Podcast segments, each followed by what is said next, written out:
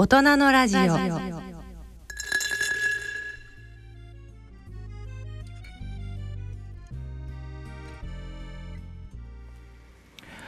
大人のラジオ。今回は日本の情報を世界に発信しているニュースサイト日本 .com 編集部の皆さんをゲストにお迎えし一緒にね2020年を振り返りたいと思います、えー、スタジオには日本ドットコム編集部のチーフエディター海田直江さんにお越しいただいております。海田さんどうぞよろしくお願いします。よろしくお願いします。で海田さんですけども、はい、海田直江さんですよね、はい、現在のポジションが日本ドットコムの編集部チーフエディターと、はい、一番なんか忙しいポジションですよね雑用係です。で これまでなんかいろんなことなんかやられてるんですね。そうですね。で、もともとは時事通信社であの経済部の記者だったんですけれども、あの、はい、その後ネットのメディアに行ったりとか、あの企業の研究所みたいなところであのレポートを書いたりという仕事をして、3年前から日本ドットコムに勤務しております。でもあれでしょ、はい、そういう経験があるから今みたいなこのある意味総合的な仕事ですよね。そうですね。あのー、まあいろいろと会社は転々としてるんですけども基本的には誰かに何かを伝えるっていう仕事をずっとしてきたのであのあの喋ることは苦手なんですけれどもあの書いて伝えるっていう仕事をしてきて今はあの外部の方に書いていただいた原稿をチェックしたりとか、うん、まあ社内で原稿を書いた人にいろいろとケチをつけたりなどをしてなるほど。な ケチつけるの上手そうですもんね、はい、いや失礼いたしました、はい。海田さんあの日本ドットコムというサイトについてあのちょっとご紹介していただけますでしょうか？はい、はい。あの日本ドットコムは日本のことを世界に伝えるためにあの伝えようというそういうウェブメディアなんですけれどもあの日本語だけじゃなくて英語英語ぐらいはあの伝えるメディア結構あると思うんですけども、うんうん、他にフランス語スペイン語アラビア語ロシア語中国語。で中国語はあの簡体字と反対字っていうあの2つのあのか違う漢字を使っているので、あのま中国で使っているものとあと台湾で使っている漢字と2種類で発信しているのででそれぞれ会社内にネイティブの、えー、ライターっていうか翻訳者であったりライターがいるのですごくあの国際色豊かな。でみんなあの日本語は完璧に喋れます。日本にこういうのがあるっていうのは非常になんかこう、はい、なんていうのかな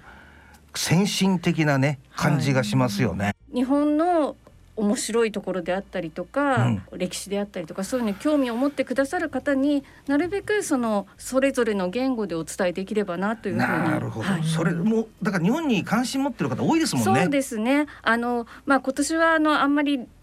海外から旅行者の方来られないですけれども、はい、そういった方々に向けてその単にあの観光地情報だけじゃなくてですね、うん、日本の生活様式であったりとか、はい、面白いことをお伝えしたいなというふうに思ってます。なるほど。はい。たやさんなんか、はい、人絡みあるんでしょ？この日本ドットコムと。はいあのー、まあたまたま偶然なんですけれども、えええ、実は私もまあ半分台湾人で台湾にルーツがあるのでそうだったんですか？えそんなさ初めて気づいた冗談 なんですよ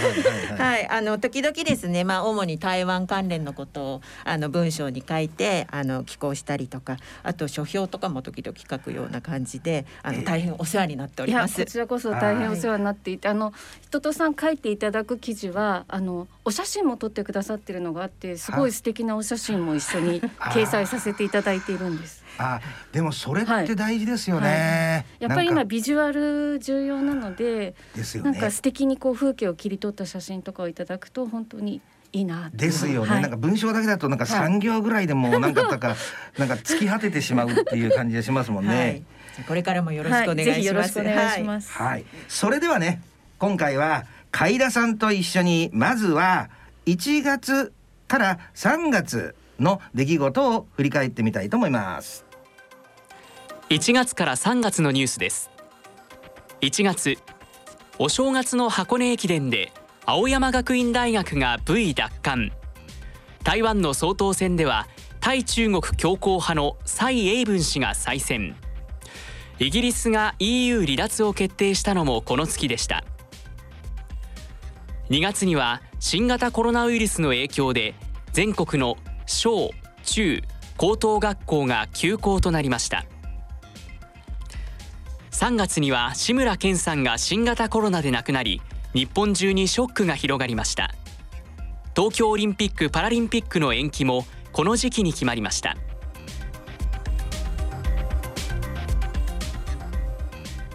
なるほど。うん。まあね、はい。ちょっと今そうに聞いてみると確かに青学がどうこうとかさ、うんあの台湾の総統選とか EU 離脱とかそんなニュースもあったんだよね。そうですよねだけどコロナが始まっちゃってからはもうそれ一色ですよね。これ人とさんはあれでしょ、実はなんかオリンピックに絡んでたんですよね。はい、あの実は聖火ランナーに内定していて、まあ、石川県の中能登町を走る予定だったんですけれども、はいはい。まあ、やっぱり残念ながら延期となってしまったので、まあ、ええ。来年必ず走りたいなと思ってます。ね。これ海田さんはどうでしょうかね、こう何がものすごくその記憶に残ってらっしゃいます？うんとすいません。この1月から3月っていう時期に関して言うと、うん。正直言ってあんまりまだそんなに危機感は抱いていなかったんですね。はいでやっぱり日本中もまだそれはちょっと対岸の出来事っぽいところがあったと思うんですよ。うんであのーまあ志村けんさんが亡くなったあたりからなんか割とうん起こり自分の身近身近で起こりうるっていうか日本でもうん。深刻な問題になるのかもしれないなってようやく思い始めたのがもう3月に入ってからぐらいかなっていうふうに思います。そうだったかもわかんない、はい。い、や私もね、うん。あのー志村けんさんのがまず最初に来て、あとほら岡江さんって続いたですよね、あれはちょっと衝撃的だっはいはい。たかな、あまりにも身近で特にほら、うん。しかもなんかと突然っていうかそんなお年もねまだそうですよね。亡くなるような年齢ではない方が、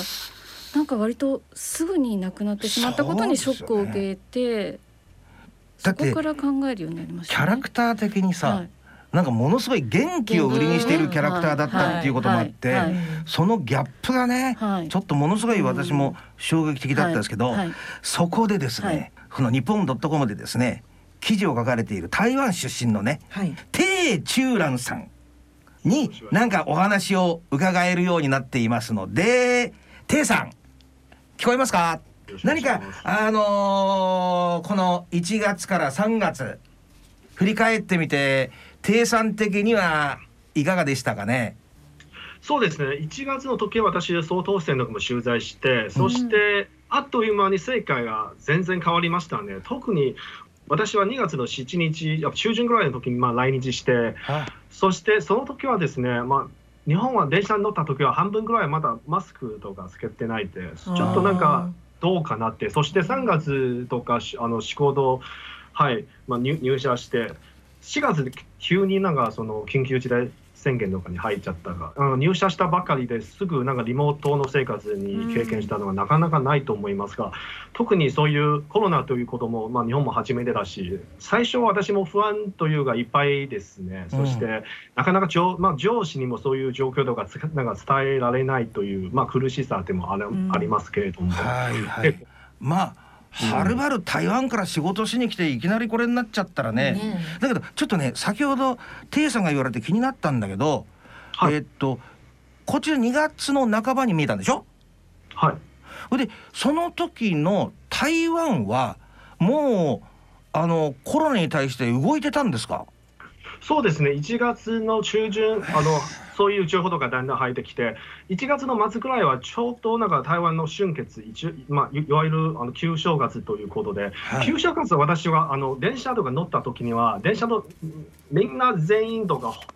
なんかママスクとかつけ始めてたんで、当時はなんかそのお兄さんはお兄さんはな東京とか仕事も10年目だし、お兄さんもなんかその春節の時に帰ってきて、その電車の状況とか見た時はびっくりして、なんかそお日本は全然ないですけど、どうして台湾の皆様はママスクもうつけ始めたんですこれね衝撃でした。はい。ぜひとも伺いたいんですけど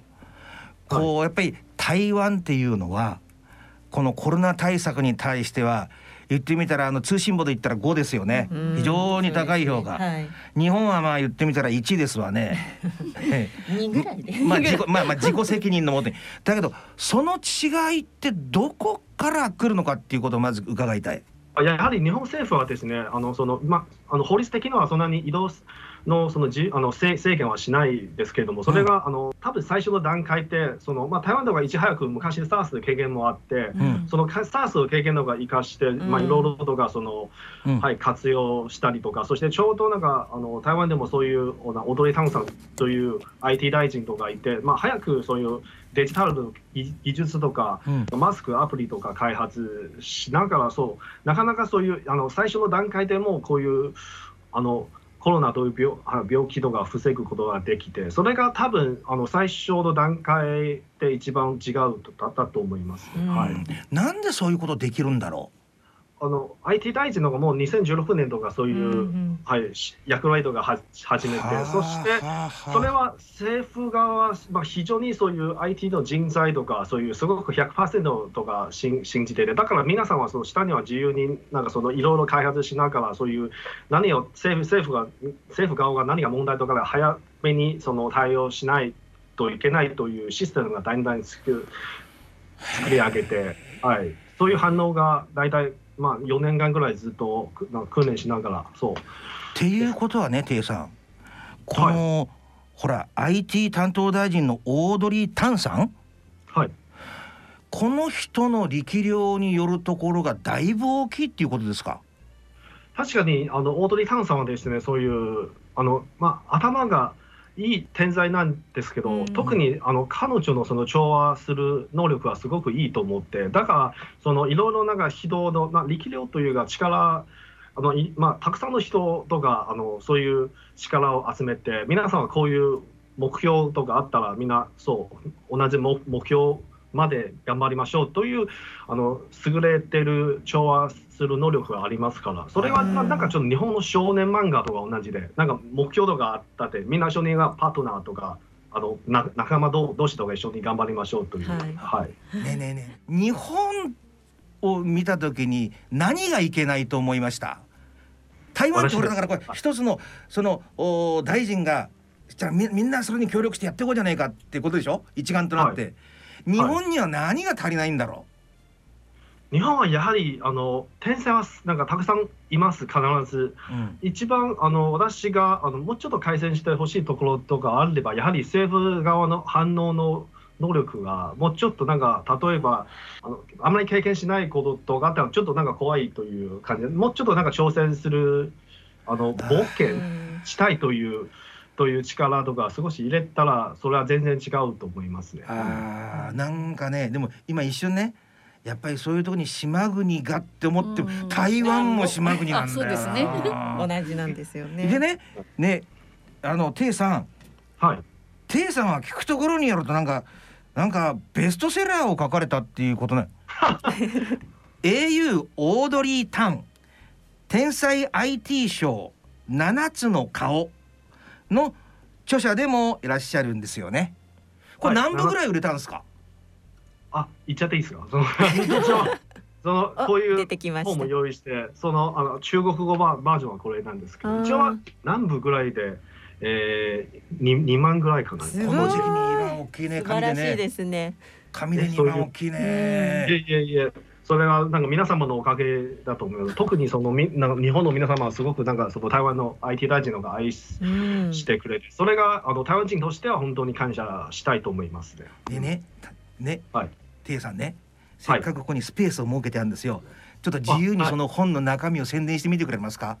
本とか、実はですね、そういう本はですね、ただのあの IT 大臣の話だけではなくて、はい、その大手タウンさんとか39年の人生とか振り返って、そのどういう教育とか受けたのか、そして、うん、やはりそういう天才とか誕生する前には、あのいろいろ背景とかあります。うん、オードリー・タンさんだけ一人だけ取材だけではなくて、はい、あと両親も取材したし、そしてあの中学校の校長先生も取材してそして友達も仲間同士も取材して。あのオートイ・タンさんの39年の人生とか振り返ってあの台湾もそう民主化とかも30年ぐらいしてて、うん、ほぼなんかその民主化の経験とかその大体もう30万、日本も70年ぐらいはあったんですよ、ですから割と台湾という国がせよちょっと民主主義に対するはちょ,、うん、ちょっと生命力があるとか、それは私も感じましたね。ですから、オートイ・タンさんという人が誕生して、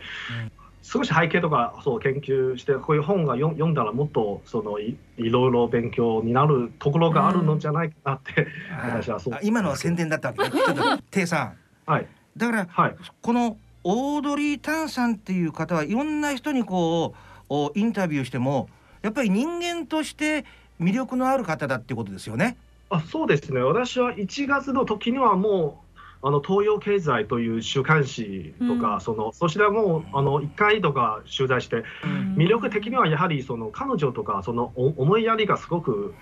いい人だったんでですからなんかいつもなんかその相手の立場とか考えて、うん、あの天才、まあ、頭がいいですけどもすごく謙虚さが感じててそれが、なんかそのわそそういう人にはなりたいというか。なんかとてもよくわ分かりますね、はい、やっぱりそういうふうに何ていうのかな周りから自然と持ち上げられる